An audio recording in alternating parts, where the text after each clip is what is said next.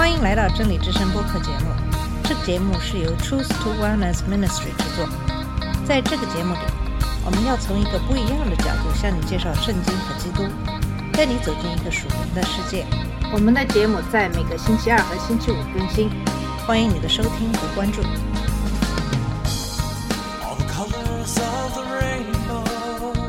你好，我是马军。在上期节目跟大家分享的是《使徒行传》二十章的最后一部分的内容，保罗对教会的指控和警告。今天的节目将跟大家一起学习一段有趣的经文。在这段经文中，保罗不得不与那些声称圣灵向他们启示了神对他旨意的人打交道。保罗的回答不仅为我们提供了如何应对这种情况的范例，也为我们提供了如何面对未来的范例。因为你知道未来会有很多严重的困难，这就是《使徒行传》二十一章的内容。在上期节目的最后，我们知道保罗在米利都登船，继续前往耶路撒冷的旅程时，向以弗所长老们动情告别。二十一章接着讲到从米利都到凯撒利亚。那么，首先是一到六节的经文是这么说的：我们离别了众人，就开船一直行到哥市。第二天到了罗底，从那里到帕大拉，遇见一只船要往腓尼基去，就上船起行。望见塞浦路斯，就从南边行过，往叙利亚去。我们就在推罗上岸，因为船要在那里卸货。找着了门徒，就在那里住了七天。他们被圣灵感动，对保罗说：“不要上耶路撒冷去。”过了这几天，我们就起身前行。他们众人同妻子儿女送我们到城外，我们都跪在岸上祷告，彼此辞别。我们上了船，他们就回家去了。不知道你还记不记得，保罗想在圣灵降临节之前到达耶路撒冷。主允许他乘船快速前往推罗，正是在推罗，保罗遇到了门徒，他们不断地告诉他，他们相信神对他的生命的旨意是什么。保罗在推罗与门徒们相处了一周，这似乎是保罗等待另一艘南去卡斯利亚船的时间，或者是船卸货后继续航行的时间。我们可以有把握的假设，在这段时间里，保罗沿用了他在其他城市的做法，并在那里加强门徒的力量。反过来，他们也会利用自己的属灵恩赐来服侍保罗。在这些人中，有一些人从圣灵那里得到了知识的话语，因此他们借着圣灵不断地告诉保罗不要踏足耶路撒冷。当保罗在那里的时间结束后，他向他们道别，然后上船继续前往耶路撒冷。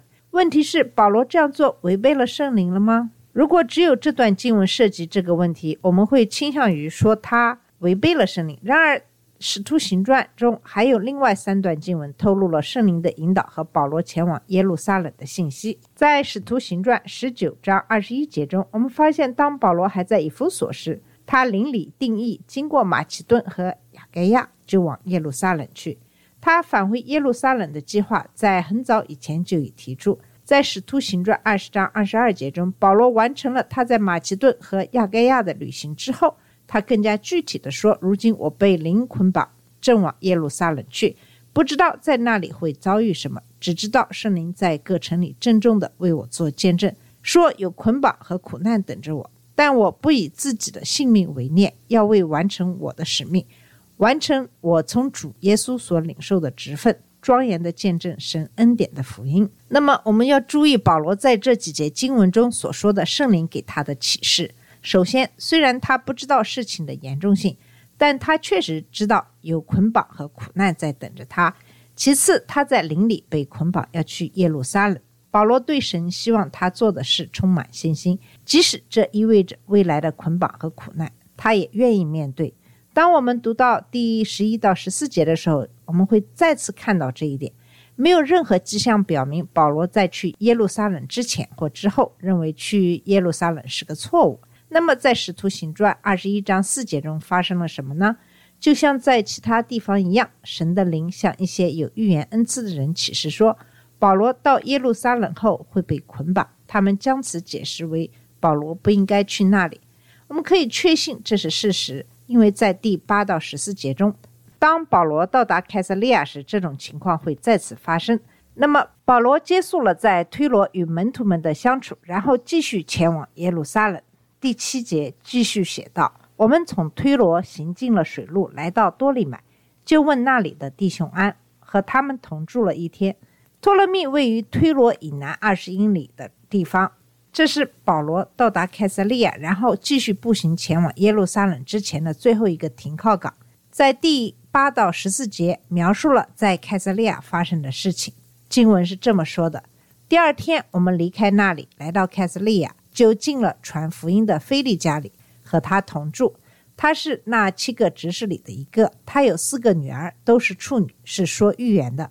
我们在那里多住了几天。有一个先知叫雅加布，从犹太下来，到了我们这里，就拿保罗的腰带捆上自己的手脚，说：“圣灵说，犹太人在耶路撒冷要如此捆绑这腰带的主人，把他交在外邦人手里。”我们和那本地的人听见这话，都苦劝保罗不要上耶路撒冷去。保罗说：“你们为什么这样痛哭，使我心碎呢？我为主耶稣的名，不但被人捆绑，就是死在耶路撒冷也是愿意的。”保罗既不听劝，我们便住了口，只说愿主的旨意成就便了。凯撒利亚位于托勒密以南约三十三英里的地方。当保罗到达那里的时候，他去了菲利的家。菲利在这里被进一步确认为传道人，这就是我们在《使徒行传》第六章和第八章中见到的菲利。他也是《使徒行传》第六章中被挑选出来帮助照顾寡妇的七个人之一。在《使徒行传》第八章中，他去了撒玛利亚，向撒玛利亚人宣讲基督。后来又遇到了埃塞俄比亚太监，向他解释了以赛亚书五十三章和福音。菲利给那个人施洗后，去了亚索市，然后又去了凯撒利亚。二十一章中的经文再次提到了他。菲利有四个未婚的女儿，都是女先知。保罗到达那里几天后，犹太的先知雅加布也来了。现在在场的有五个人，都有预言的恩赐。他们一起展示了保罗在耶路撒冷将会发生的事情。雅加布拿起保罗的腰带，用它捆住自己，说保罗也会以同样的方式被捆住，然后被交给外邦人。这个消息引起了所有人的担忧，包括路加和保罗的其他旅伴。他们开始恳求保罗不要去耶路撒冷。我们都能够理解他们的反应。我们不希望坏事发生在我们所爱的人身上。对他们来说，如果保罗可以通过避开耶路撒冷来避免被捆绑并被送到外邦人那里，那么这是一个非常合理的主意。那保罗的心态与此不同。这并不是说保罗固执或愚蠢，因为以前他曾听从别人的建议以避免坏事的发生。在以弗所骚乱期间，他就是这么做的。保罗本想去剧院与暴徒对话，但他听从了远离的建议。当他受到威胁时，他多次让门徒带他出城。保罗并不蠢，但他也不愿意避免坏事的发生。如果这样会妨碍他完成他知道神希望他做的事的话，这里的情况就是这样。虽然保罗的情绪很激动，他们的恳求也让他心碎。但保罗还是坚定地去做他知道是神旨意的事情。保罗将前往耶路撒冷，即使这意味着他的死亡。于是众人停止了祈求，转而决定将此事交托给主。虽然他们知道保罗会被捆绑并交给外邦人，但除此之外，他们一无所知。他们必须相信主，相信保罗会发生什么，神会如何使用他。从这里，我们也可以学一下保罗在生活中。我们要以同样的方式来信靠主。虽然安全是极其重要的问题，但它并不是最重要的。对于基督徒来说，神的荣耀更为重要。耶稣说过：“若有人要跟从我，就当舍己，背起他的十字架来跟从我。凡要救自己生命的，必丧掉生命；凡为我丧掉生命的，必得着生命。”作为耶稣基督的跟随者，我们会面临许多可能威胁我们人身安全的事情。但我们对基督的承诺，坏事可能会发生在我们身上。但是基督不是告诉我们在世上你们要受苦，但要壮胆。我已经胜了世界吗？耶稣曾经也说过，为易受逼迫的人有福了，因为天国是他们的。人若因我辱骂你们，逼迫你们，说各样不好的话，你们就有福了。你们应当欢喜快乐，因为你们在天上的赏赐是大的。他们逼迫在你们以前的先知也是这样。那么保罗在提摩太后书三章十二节中简明扼要的总结道：凡立志在基督耶稣里敬虔度日的人都要受逼迫，因此你要成为一名基督徒，也就是耶稣基督的追随者，那么你就必须学会信靠神，即使是在你遭遇不幸的时候。当然，我们要明智谨慎，避免不必要的冲突，同时也要注意不要与非基督徒对立或挑衅。但是，我们也必须坚持公义，不管别人的反应如何，我们都要坚定不移地坚持真理，像使徒一样。我们必须顺服神，而不是人。我们不能停止谈论耶稣基督为我们所做的一切。我们绝不能在信仰上妥协，尽管这可能意味着我们与他人的关系发生冲突，忍受嘲笑和蔑视。失去晋升机会，甚至工作。每天，世界各地数以百万计的基督里的弟兄姐妹都在经受着这样一种或多种类型的逼迫。他们愿意以保罗为榜样，我们也应该如此。那么，二十一章的第十五节继续讲述保罗上耶路撒冷的故事。十五到十七节的经文是这么说的：过了几日，我们收拾行李上耶路撒冷去，有凯撒利亚的几个门徒和我们同去。带我们到一个久违门徒的家里，叫我们与他同住。他名叫拿孙，是塞浦路斯人。到了耶路撒冷，弟兄们欢欢喜喜地接待我们。耶路撒冷位于卡斯利亚西南约八十公里的地方，在构成犹在构成犹太雅基良的山脊上。旅途通常需要两三天。凯撒利亚的几个门徒也参加了这次旅行。耶路撒冷的门徒很高兴地接待了保罗和他的同伴。他们住的房子属于来自塞浦路斯的姆纳森，也就是巴拿巴的家乡。路加指出，他是一个久违的门徒，这说明他已经成为基督徒很多年了。也许他就是五旬节那天信主的人之一。他也一定有相当的财力，能够欣然接受和接待这么一大群人。既然保罗来到了耶路撒冷，他就可以开始实施迫使他前来的计划了。首先是会见耶路撒冷教会的领袖。接下来的十八节到二十节是这么说的：第二天，保罗同我们去见雅各，长老们也都在那里。保罗问了他们安，便将神用他传教在外邦人中间所行之事一一的诉说了。他们听见，都归荣耀于神。这里有趣的是，唯一提到的名字是主的兄弟雅各，没有一个使徒的名字在这里被提到。可能他们在其他地方传道，或者他们现在以长老自称。我们知道，彼得在彼得前书五章一节中自称为长老。保罗向他们报告了他在外邦人传道期间，神在外邦人中所做的一切。结果，他们都来赞美神。尽管许多人面临迫害，但听到教会在那些遥远的地方不断发展壮大的消息，令人振奋。然而，保罗的报告也引起了一些担忧。他们在第二十到二十二节中表达了这些担忧。二十到二十二节接着说。兄台，你看犹太人中信主的有多少万，并且都为律法热心。他们听见人说你教训一切在外邦的犹太人离弃摩西，对他们说不要给孩子行割礼，也不要遵守条规。众人必听见你来了，这可怎么办呢？那么这些人之所以担心，是因为有人向同样热衷于律法的信主的犹太人散布了关于保罗的假消息。我们要注意，这里问题特别是指保罗教导外邦人中的犹太人放弃摩西。保罗其实并没有这样做，但谎言严重损害了他的声誉。这里没有提到外邦人信徒也是他们关注的一部分。外邦人及其与摩西律法的关系问题，早在《使徒行传》第十五章就已经解决了。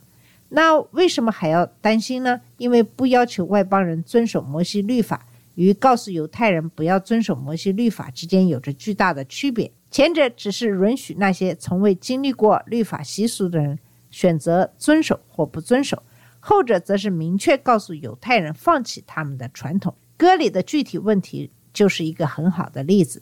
外邦人的割礼不应该被强迫，因为这将教导人们割礼是得救的必要条件。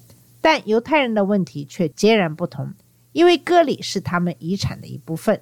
是神与亚伯拉罕立约的标志，告诉犹太父母不要给他们的儿子行割礼，就是告诉他们拒绝作为亚伯拉罕后裔的犹太遗产。这是很严重的事情。成千上万信主的犹太人以这样的方式遵守律法，保罗出现在他们中间可能会引起严重的问题。长老们正在想办法缓和紧张局势，证明保罗是被诬陷的。二十三到二十五节讲了他们的解决方案，经文是这么说的：“你就照着我们的话行吧。我们这里有四个人都有怨在身，你带他们去，与他们一同行洁净的礼，替他们拿出规费，叫他们得以剃头。这样众人就可知道先前所听见你的事都是虚的，并可知道你自己为人循规蹈矩，遵循律法。”至于信主的外邦人，我们已经写信拟定，叫他们禁忌那祭偶像之物和血，并勒死的牲畜与奸淫。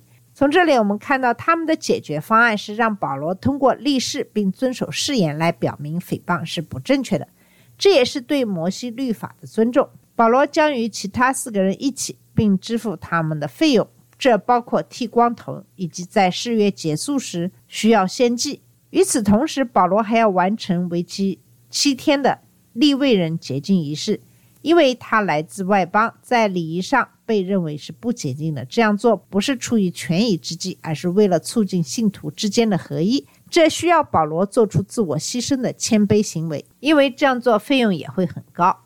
接下来我们看一看发生了什么事。在二十六节的经文是这么说的。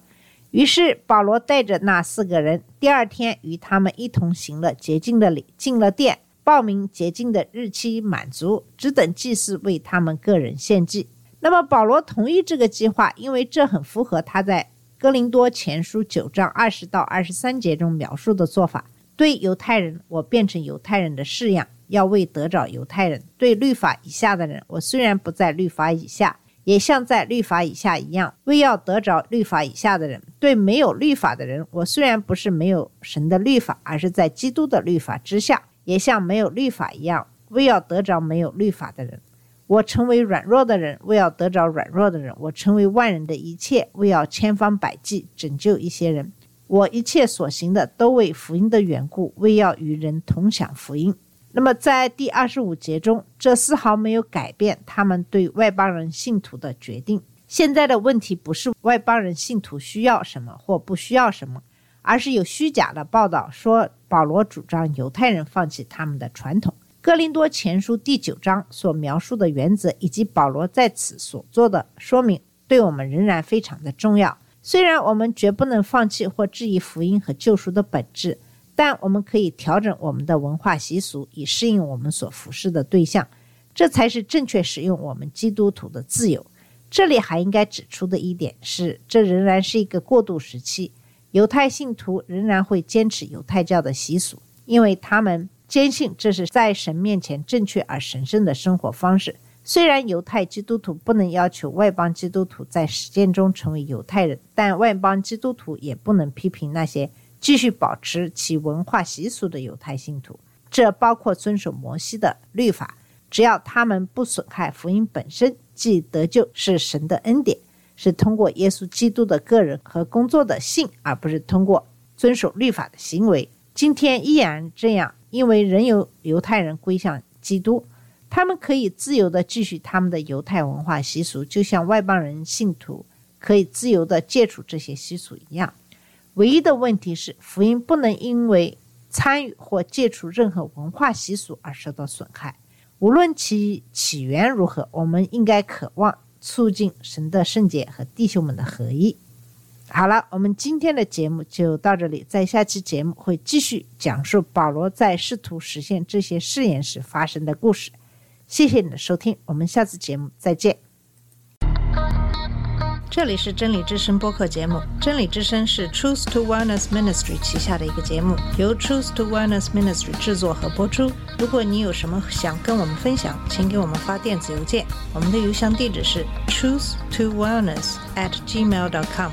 你也可以直接去我们的网站 www dot truth to wellness dot com 浏览更多的信息。下次节目再见。All the colors of the rain